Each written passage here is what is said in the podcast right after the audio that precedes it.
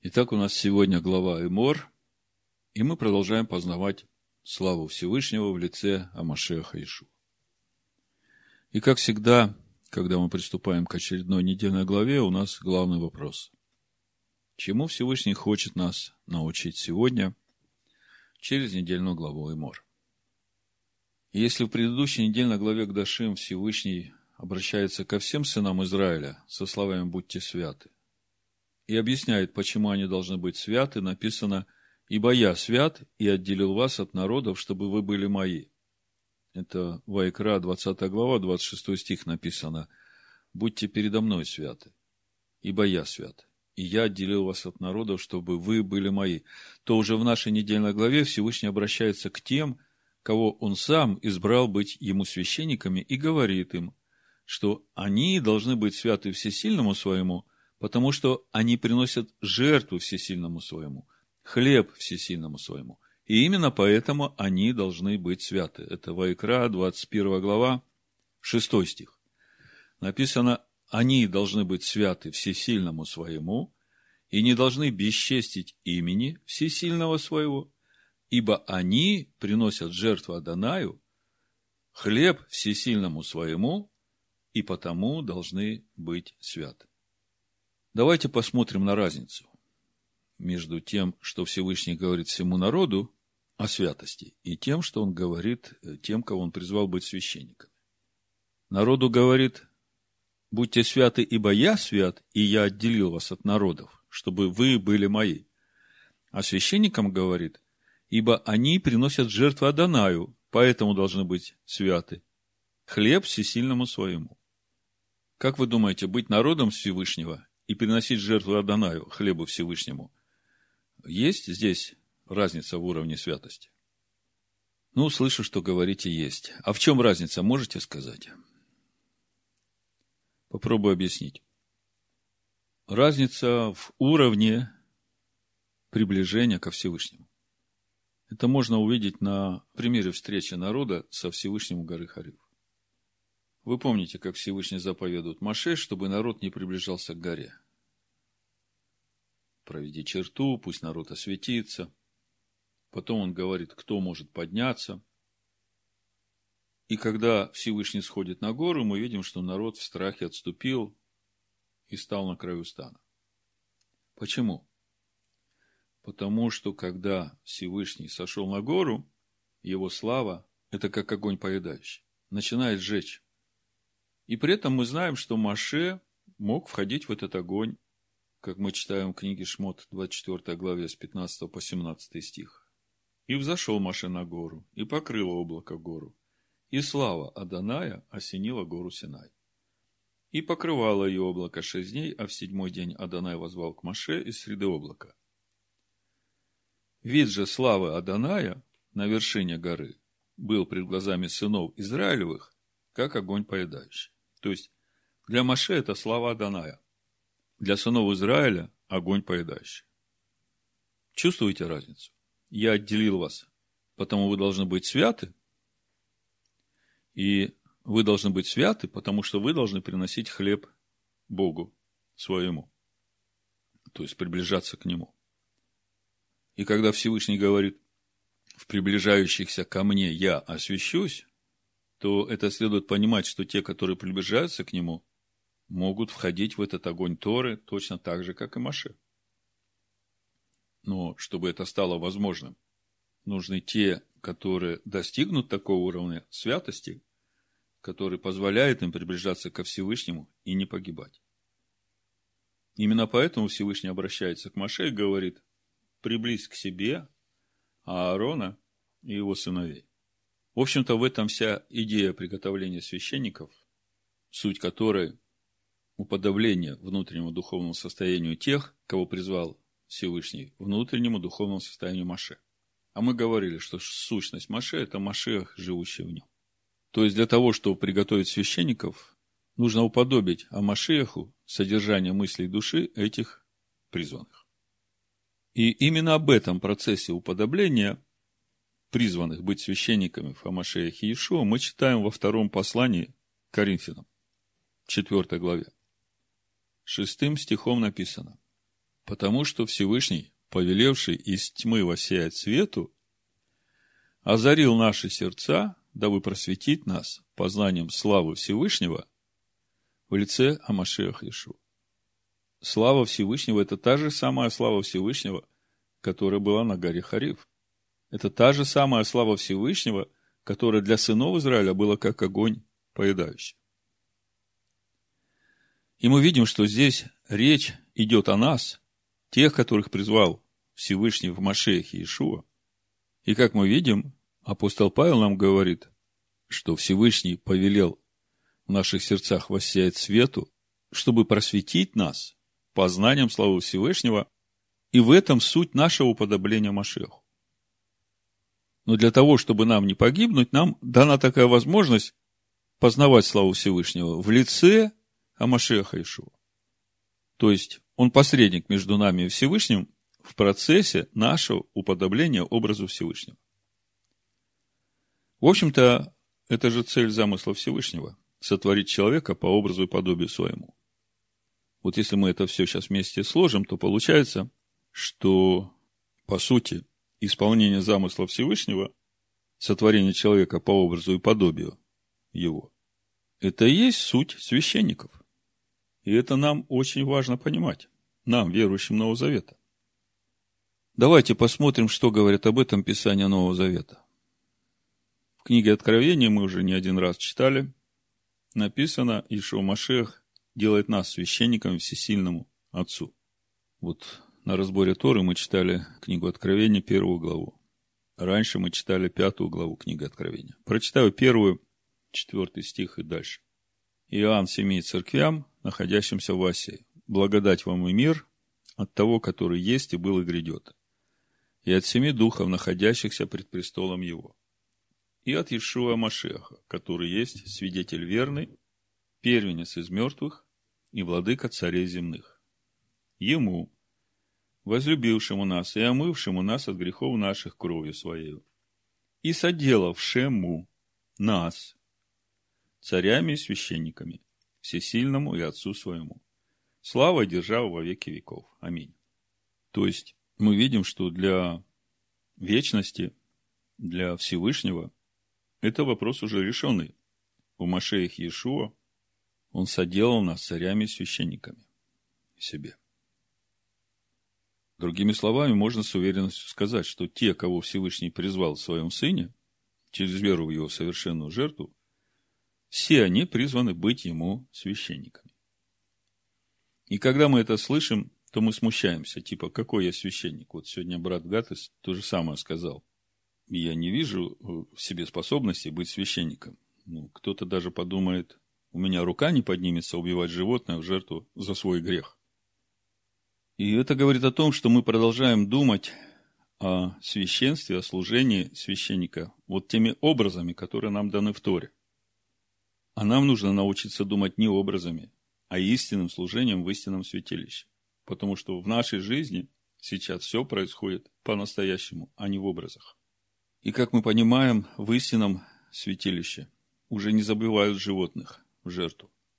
Там приносят Всевышнему в жертву свою человеческую душу и тело на служение Ему, как мы читаем в Римлянах 12 главе. Первый, второй стих. Написано, «И так умоляю вас, братья, милосердием Всевышнего, представьте тела ваши в жертву живую, святую, благоугодную Всевышнему, для разумного служения вашего. И не сообразуйтесь с веком сим, но преобразуйтесь обновлением ума вашего, чтобы вам познавать, что есть воля Всевышнего, благая, угодная и совершенная.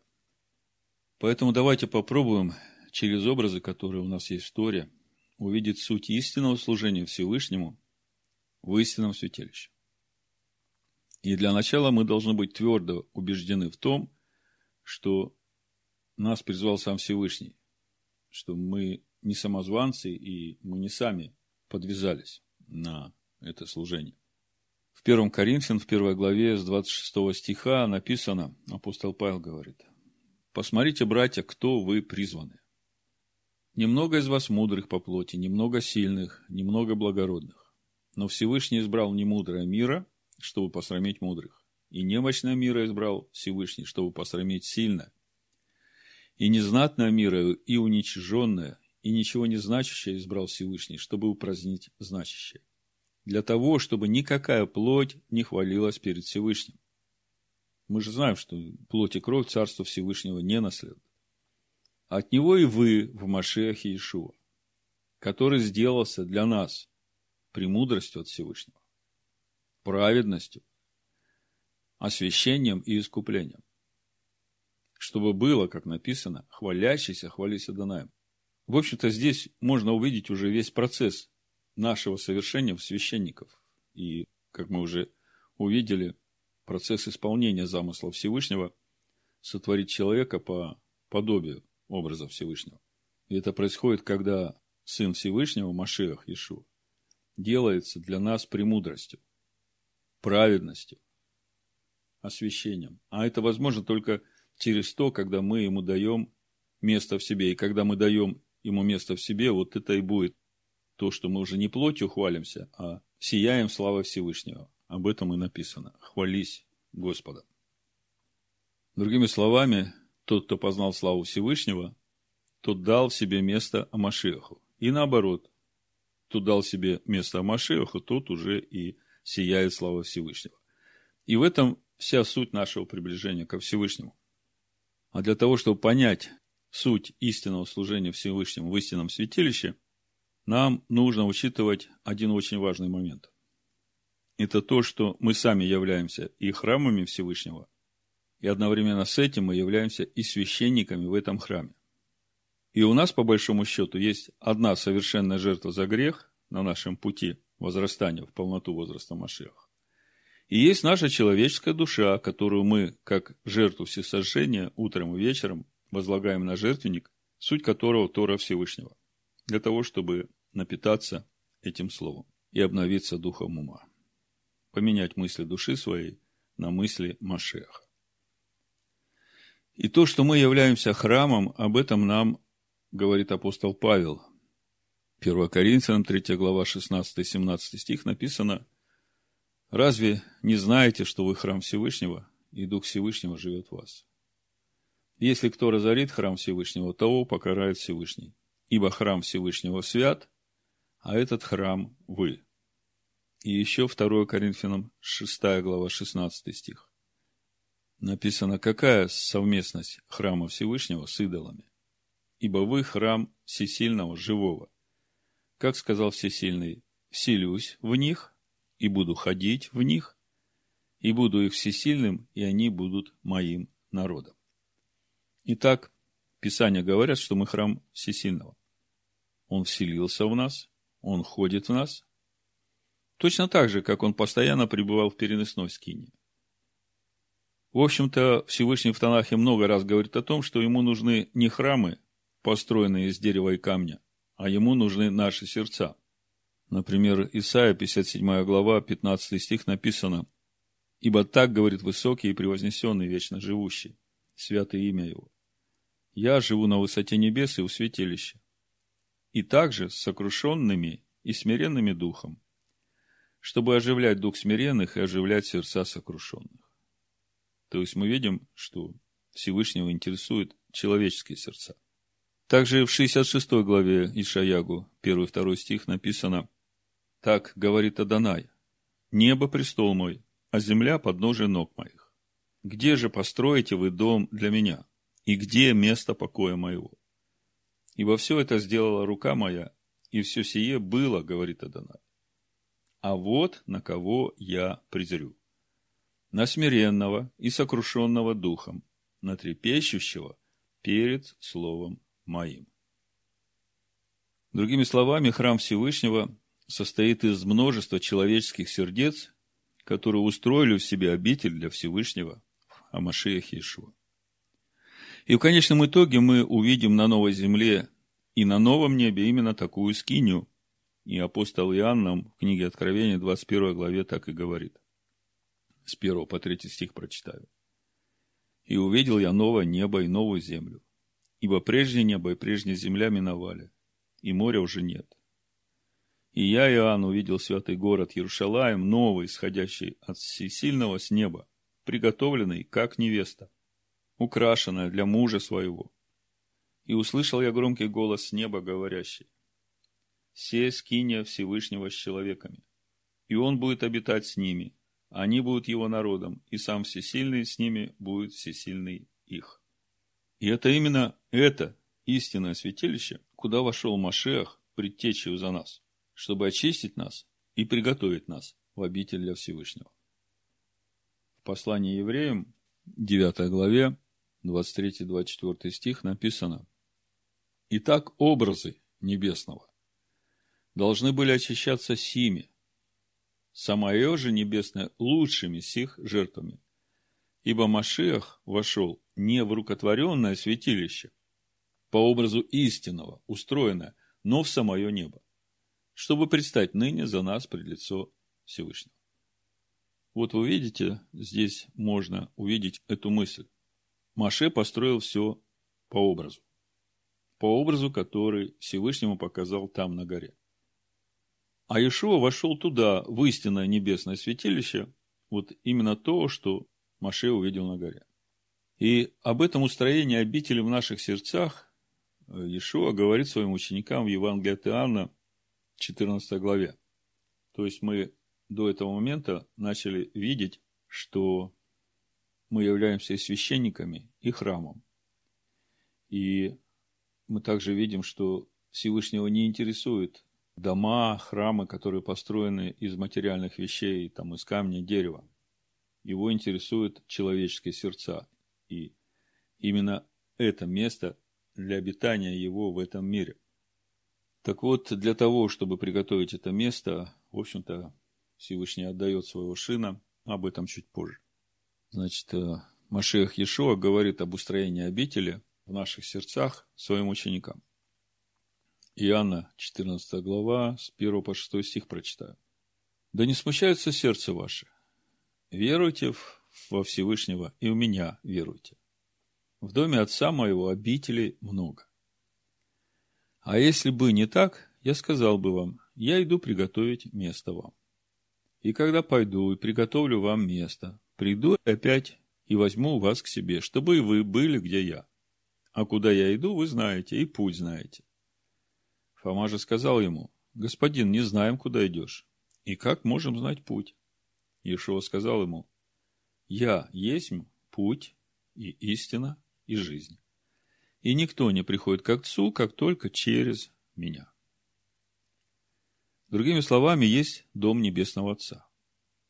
И он сейчас есть. И в нем много обителей.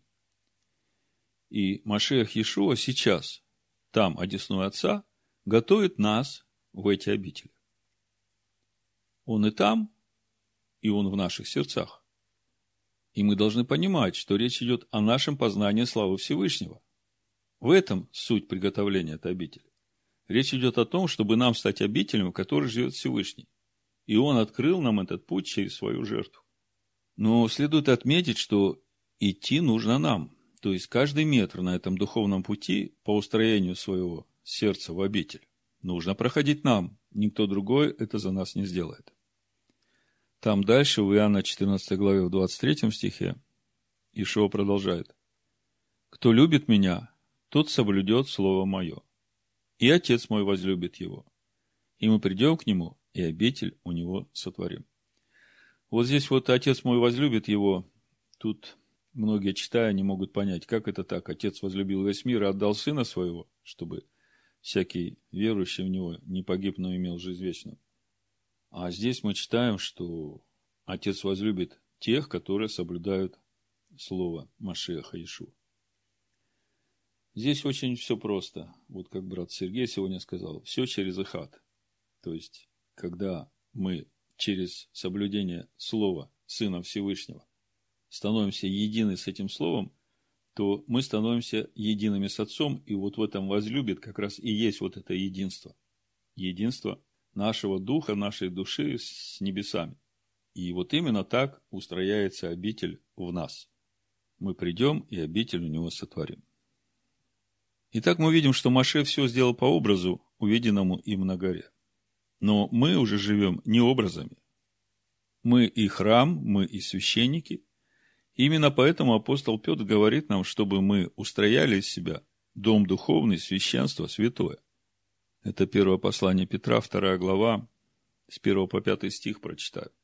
Здесь как раз весь процесс приготовления нас в дом духовный, священство святое. Итак, отложив всякую злобу и всякое коварство, и лицемерие, и зависть, и всякое злословие, как новорожденные младенцы, возлюбите чисто, словесное молоко, то есть Тору, дабы от него возрасти вам во спасение.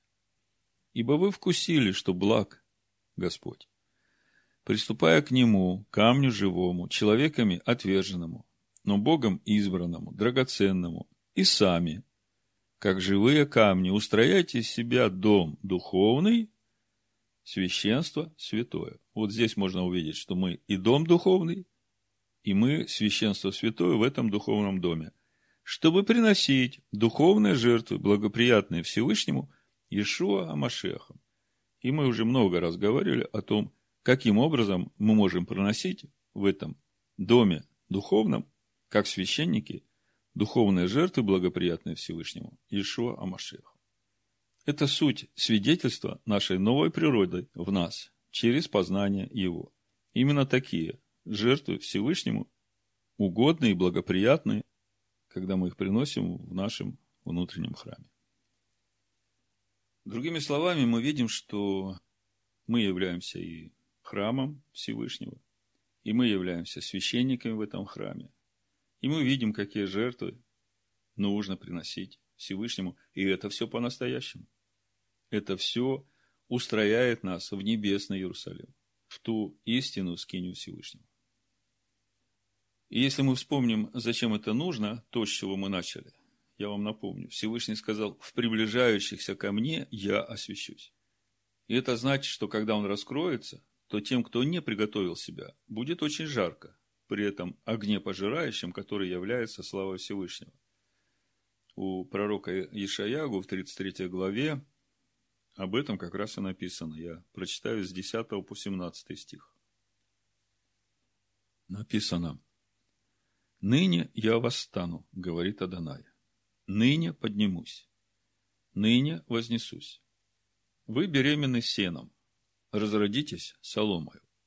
Дыхание ваше – огонь, который пожрет вас. И будут народы, как горящая известь, как срубленный терновник будут сожжены в огне. Слушайте дальнее, что сделаю я. И вы, ближние, познайте могущество мое. Устрашились грешники на сегодня. Трепет овладел нечестивыми. Кто из нас может жить при огне пожирающем? Кто из нас может жить при вечном пламени? Тот, кто ходит в правде и говорит истину кто презирает корость от притеснения, удерживает руки свои от взяток, затыкает уши свои, чтобы не слышать о кровопролитии, и закрывает глаза свои, чтобы не видеть зла. Тот будет обитать на высотах, убежище его неприступные скалы, хлеб будет дан ему, вода у него не иссякнет. Глаза твои увидят царя в красоте его, узрят землю отдаленно. Поэтому, читая нашу недельную главу Имор, скажи, мы должны понимать, что речь идет о требованиях, которые предъявляет Тора к нам, как к священникам Всевышнего, в своем внутреннем храме. И Всевышний говорит, они должны быть святы всесильному своему и не должны бесчестить имени Всевышнего своего, ибо они приносят жертву Адонаю, хлеб всесильному своему и потому должны быть святы. Остановимся на э, вот этом служении. Приносят хлеб всесильному своему. Что это значит? В чем суть этого служения? Нам надо увидеть два очень важных момента в этой заповеди принесения хлеба лица Всевышнего. Я прочитаю из 24 э, главы Вайкра, это тоже наша недельная глава, с 5 по 9 стих написано «И возьми пшеничной муки, и испеки из нее двенадцать хлебов. В каждом хлебе должны быть две десятых эфы, и положи их в два ряда, по шести в ряд. на чистом столе пред Адонаем, и положи на каждый ряд чистого ливана, и будет это при хлебе, в память жертву Адонаю. В каждый день субботы, постоянно, должно полагать их пред Адонаем от сынов Израилевых. Это завет вечный. Они будут принадлежать Аарону и сынам его, которые будут есть их на святом месте, ибо это великая святыня для них из жертв Адоная. Это постановление вечное. Первый важный момент, на который нам надо обратить внимание в этой заповеди. В скинии по образу постоянно лежат 12 хлебов лица Всевышнего. И вы, конечно, понимаете, кого означают эти 12 хлебов. Мы ведь сейчас говорим о том, что через скинию по образу мы можем увидеть, что происходит в истинной скинии, которая есть сейчас у Всевышнего. И всегда была, в общем-то. Двенадцать хлебов – это понятно, это двенадцать колен сынов Израиля. А то, что эти хлеба являются хлебом лица Всевышнего, лехом по ним, говорят о том, что все эти двенадцать колен сынов Израилевых стали хлебом, сходящим с небес. Суть вошли в полноту возраста Амашеха. То есть, в небесной скине, пред лицом Всевышнего, всегда присутствуют 12 колен сынов Израиля, которые вошли в полноту возраста Машеха. И это есть, и это никто не может отменить. И это не люди придумали. Вот вы только подумайте об этом в свете вечности. В истинной скине Всевышнего нет церкви из язычников. Там нет традиционных христианских конфессий. Там нет других религий. Там есть только 12 колен сынов Израилевых, суть которых вошедшего в полноту возраста Машеха через познание его. И неважно, из иудеев они или из еленов. А теперь давайте посмотрим, каким образом приготовляются эти хлеба.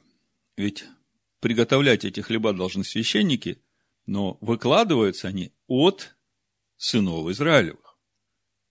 Вы же понимаете, какая ответственность на священниках, если они будут приготовлять эти 12 хлебов, вкладывая в состав этих хлебов ложное учение и доктрины.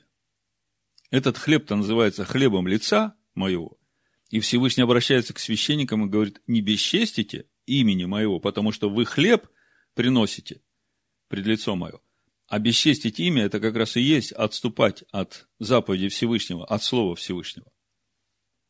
Так вот, что будет с двенадцатью хлебами, если те, кому Всевышний доверил быть священниками и приготовлять его народ в полноту возраста Машеха, будут в состав этих хлебов, которые они выкладывают каждый шаббат перед лицом Всевышнего, будут туда вкладывать совсем другие заповеди, совсем другой состав, не то, что называется хлебом лица Всевышнего. Именно поэтому Всевышний и заповедует своим священникам учить народ Всевышнего тому, что свято и что не свято, что чисто и что нечисто. И то, чем они будут учить, таким и будут эти хлеба. И в послании Ефесянам апостол Павел раскрывает это служение гораздо шире, но оно нам понятно. Мы ведь сейчас говорим о том, что происходит в истинном святилище. Написано, 4 глава, с 11 по 15 стих, послания Ефесянам. И он поставил одних апостолами, других пророками, иных евангелистами, иных пастырями и учителями к совершению святых, на дело служения, для созидания тела Машеха. Доколе все придем в единство веры и познания Сына Всевышнего, в мужа совершенного, в меру полного возраста Машеха. Дабы мы не были более младенцами, колеблющимися и увлекающимися всяким ветром учения по лукавству человеков, по хитрому искусству обольщения, но истинной любовью все возрастали в того, который есть глава Машех. Вот именно так должны приготовляться 12 хлебов лица Всевышнего, лехем по ним. Совершенство святых, выросших в полноту возраста Амашеха. Именно так создается тело Машеха, суть скиния Всевышнего человека. И поскольку мы коснулись темы тела Машеха, еще хочу поговорить сегодня с вами об одном очень важном вопросе, который апостол Павел здесь же в послании Ефесянам называет тайной Машеха. В нашей недельной главе Мор мы уже говорили, 63 заповеди из 613. И все они относятся к святости священников. И одна из этих заповедей говорит о том, что Аарон и его сыновья, священники, должны заботиться о чистоте своего рода, чтобы он был беспримесным. И поэтому они не имеют права жениться на блудницах, отверженных, опороченных, иностранках, только на девицах из своего народа.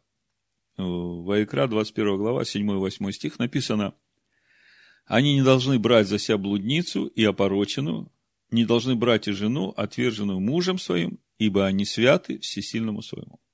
И когда мы смотрим, как Иешуа учит своих учеников, то там мы тоже видим, что Иешуа также говорит своим ученикам, что от начала Всевышний определил для каждого мужа одну жену и для каждой жены одного мужа. Давайте посмотрим, а потом я скажу, почему это так важно, в чем суть тайны Машеха. Мы раньше разбирали этот вопрос с точки зрения чистоты семени потомков, но сегодня мы посмотрим на этот вопрос со стороны небес, со стороны, которую апостол Павел называет тайной Машеха. Будем читать Матфея, 19 глава, с 3 по 9 стих. Почему мы это делаем? Чтобы увидеть, насколько важна эта заповедь единства мужа и жены. И приступили к нему фарисеи, и, искушая его, говорили ему, «По всякой ли причине позволительно человеку разводиться с женой своей?» Он сказал им ответ, «Не считали ли вы, что сотворивший вначале мужчину и женщину сотворил их? Если мы сейчас откроем первую главу книги Барышит, мы увидим, что когда Всевышний сотворил человека по образу своему, то он сотворил мужчину и женщину. Написано в 27 стихе 1 главы Барышит, Захар Венекива, то есть мужское и женское. Мы знаем, что был сотворен один человек, и мужское и женское было в нем в единстве.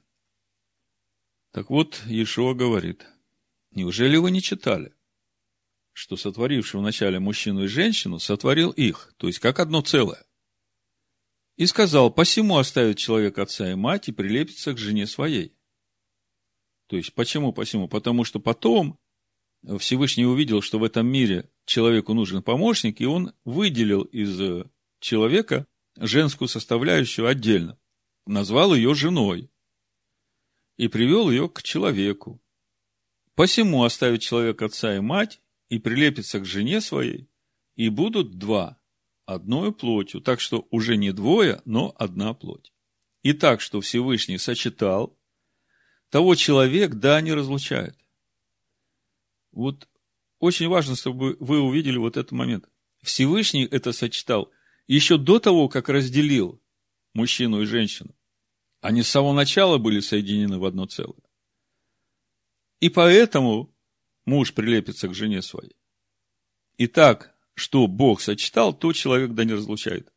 Они говорят ему, как же Маши заповедал давать разводное письмо и разводиться с нею.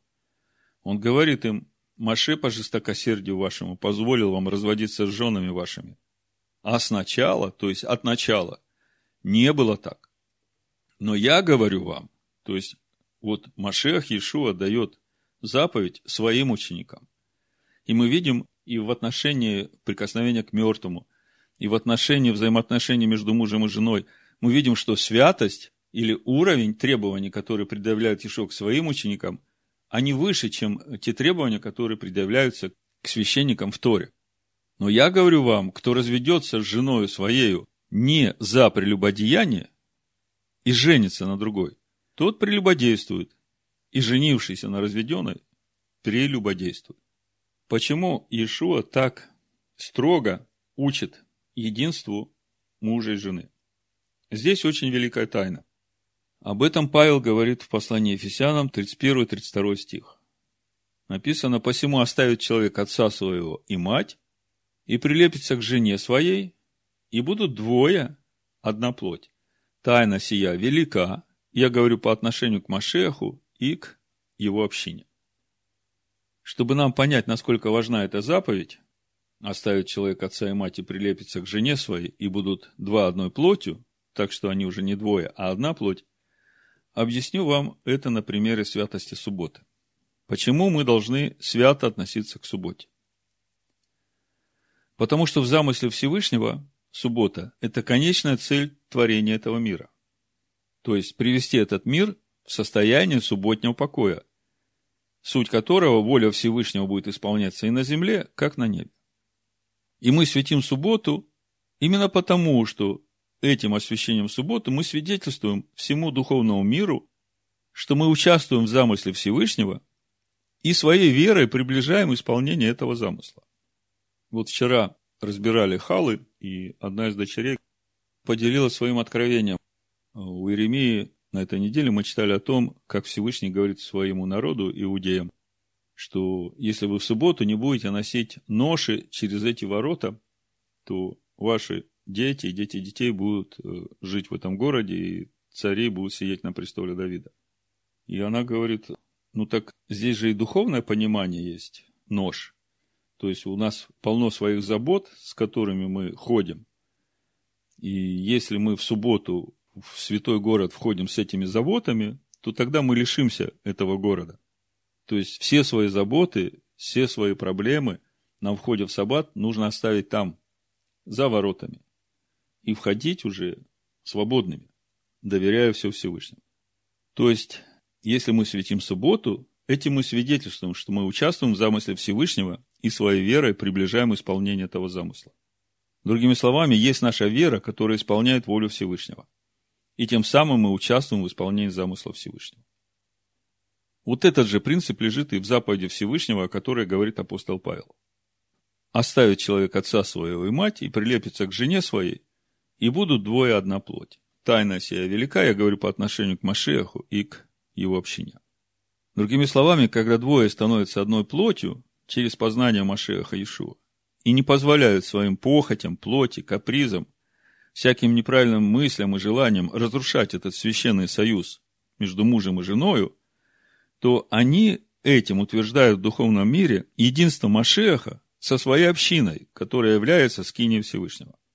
В общем-то, эта мысль видна в самом начале, когда Всевышний творит человека. Мы уже об этом немножко говорили. Когда Всевышний сотворил Адама, в нем мужское и женское было едино.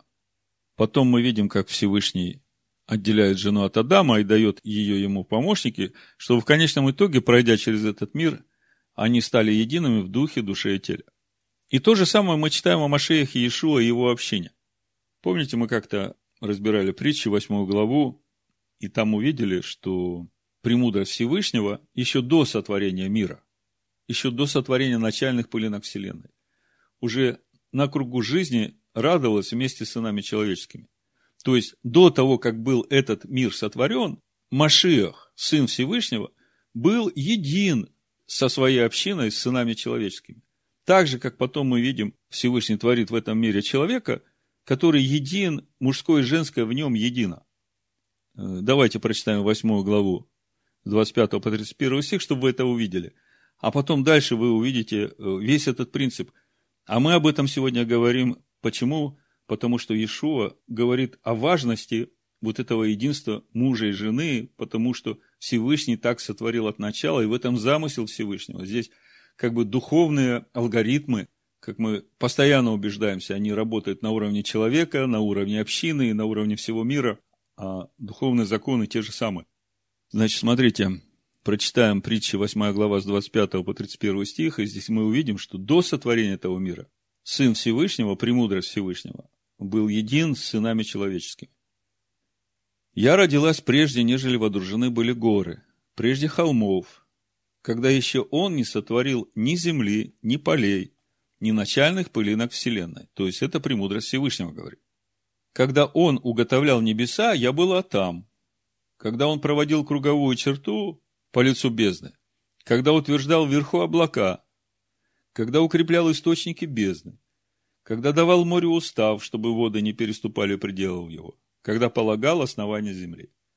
Тогда я была при нем художницей и была радостью всякий день, веселясь пред лицом его во все время, веселясь на земном кругу его, и радость моя была с сынами человеческими. Обратите внимание, Адам еще не был сотворен. Земля еще не была сотворена. А премудрость Всевышнего на кругу жизни при сотворении этого мира пребывала в радости с сынами человеческими, и они вместе участвовали, я так понимаю, в этом творении мира.